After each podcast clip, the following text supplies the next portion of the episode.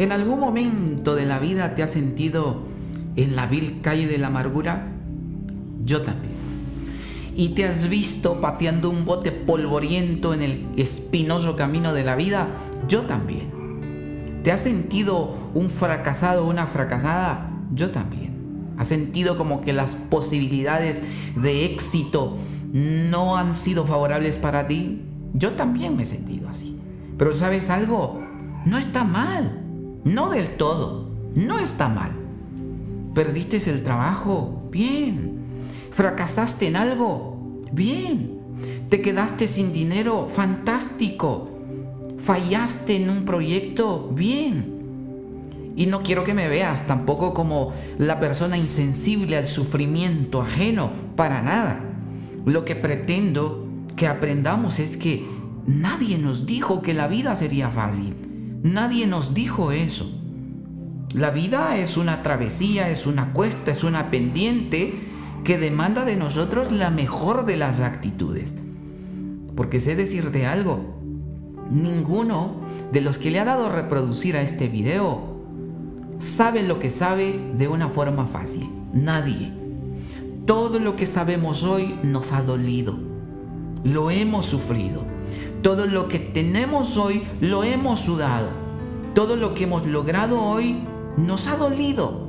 No podemos sentarnos a quejarnos de que es que esto está mal, que estamos en crisis, que estamos en pandemia. Es cierto, pero es que hay un momento en el que hay que aprender de las cosas.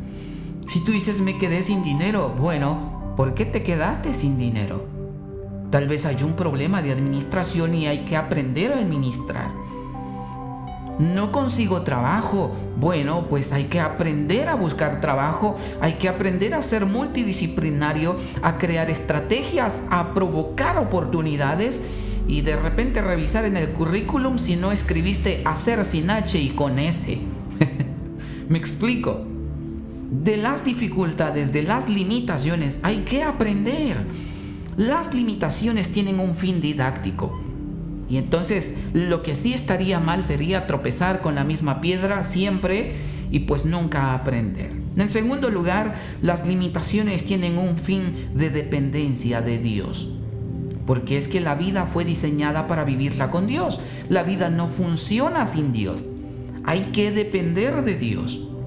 Y Pablo es un ejemplo de eso cuando dice, Sé que es vivir en abundancia y sé que es vivir en escasez, sé que es tener hambre y sé que es tener mucho en todo y por todo estoy enseñado. Y luego dice, todo lo puedo en Cristo que me fortalece. Y esto es fascinante, porque es que hay que aprender de la vida, pero también hay que depender de quien diseñó la vida, porque Él es el que sabe cómo hay que vivir y de Él dependen todas las cosas. ¿Sí me explico? Entonces, hay tres lecciones que aprender. Hay que aprender de las limitaciones, hay que depender de Dios, pero no solo eso, estas dos cosas nos van a conducir a emprender. Y entonces tú podrías decir, pero bueno, es que yo no he tenido muchas oportunidades, yo no he sido tan favorecido, es que yo no soy tan bueno en esto, es que nada me sale bien, es que no tengo dinero, es que yo no estudié. Listo, Conviértete en el milagro imposible y demuéstranos a todos de qué estás hecho. Yo solo pretendo que te desmarques de esa línea de jóvenes y adolescentes que lo tuvieron todo y que se deprimen al primer contratiempo de la vida. Tú no eres uno de esos. Y bueno, ya no tengo nada más que decirte. Que Dios te bendiga.